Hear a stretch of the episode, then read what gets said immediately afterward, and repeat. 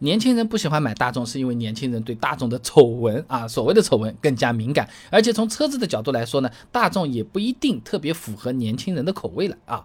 首先，现在是互联网时代，以前做过的一些事情啊，到现在你去翻，有可能还是翻得出来的。哎，买车的朋友有可能就会敬而远之。牛晓霞、刘佩丽在《对外经贸实务》期刊上面发表了个论文，《大众汽车中国消费者伤不起》，从大众汽车尾气排放造假事件说起啊。那大众的烧机油、漏油减配、后悬挂质量问题、DSG 问题、A 柱断裂等等等等，哎，让消费者啊开始质疑大众的这个质量态度行为。哎，老一辈的觉得，嗯，依然是觉得不错。现在。更年轻的一些朋友，获取汽车资讯的量更大，对这件事情呢也是更加敏感啊。参考巨量引擎发布的《二零一九中国汽车消费趋势报告》上面讲啊，这汽车内容咨询在三十岁以下的人群当中热度是最高的，而且年龄越小，内容互动率越高。说人话就是年轻人平时上网看车相关的内容更多，对大众这一些所谓的陈年往事也是更加的了解，他有可能就更不想买这个大众车子了啊。那么这个其实就还好了，这个。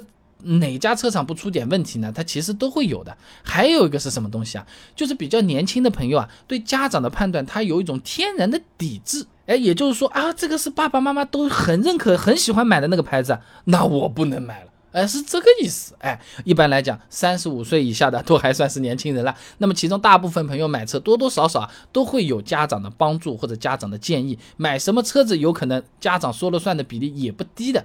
那父母辈啊。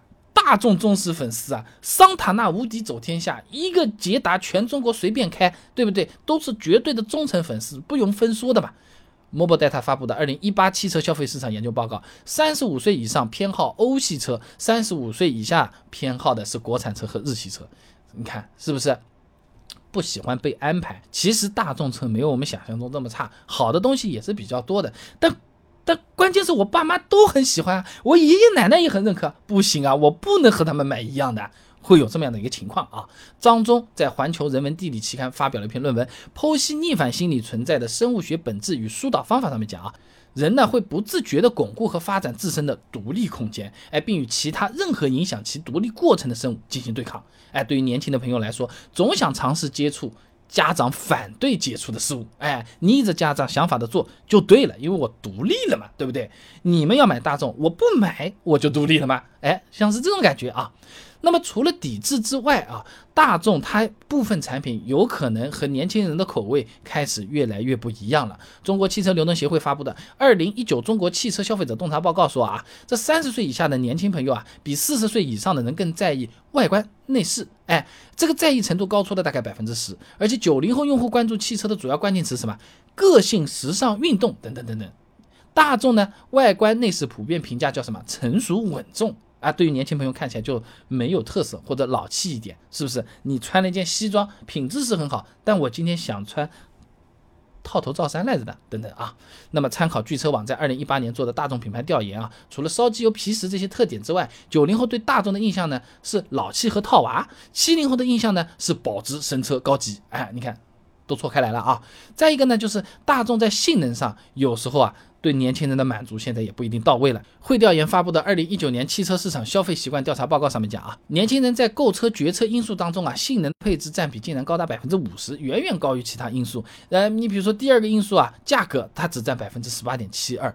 那大众的车子，它车型多啊，普遍都是比较注重经济实用的。呃，年轻朋友有可能就觉得不够爽啊，不够过瘾的就比较多了。你看朗逸销量很好的，举个例子，一点五。自然吸气，1.2T 涡轮增压，百公里加速呢都是大于十二秒，只有一点四 T 的车子呢加速是九秒左右。那同样是 A 级车的思域、领克零三、菲斯塔等等，哎，这个百公里加速啊基本上都在八秒以内。总而言之，年轻朋友不喜欢买大众。一方面有大众自己的原因，还有一个呢，就是和年龄有关系。你们长辈喜欢的，我偏不，哎，就有可能会导致大众这个销量现在有可能会有下降的趋势和问题啊。那么和年轻人相反，老一辈的朋友都是在说大众它就是高级，这句话到底有没有道理？哎，斯柯达。这个发动机啊，你去把这个斯柯达标拔撕开来，你会发现又是个大众的 logo。哎，那为什么大家不觉得斯柯达高级？老司机都在说一句话的：修不好的大众，开不坏的丰田。这句话是成见还是真的有所依据呢？啊，我去查了一下，和我想象中还真的不太一样。八篇干货都给你准备好了，想知道一下很简单，关注微信公众号“备胎说车”，回复关键词“大众”就可以看到了。那我这个公众号呢，每天都给你一段汽车使用小干货，文字、音频、视频都有，挑你自己喜欢的版本就可以了。备胎说车，等你来玩哦。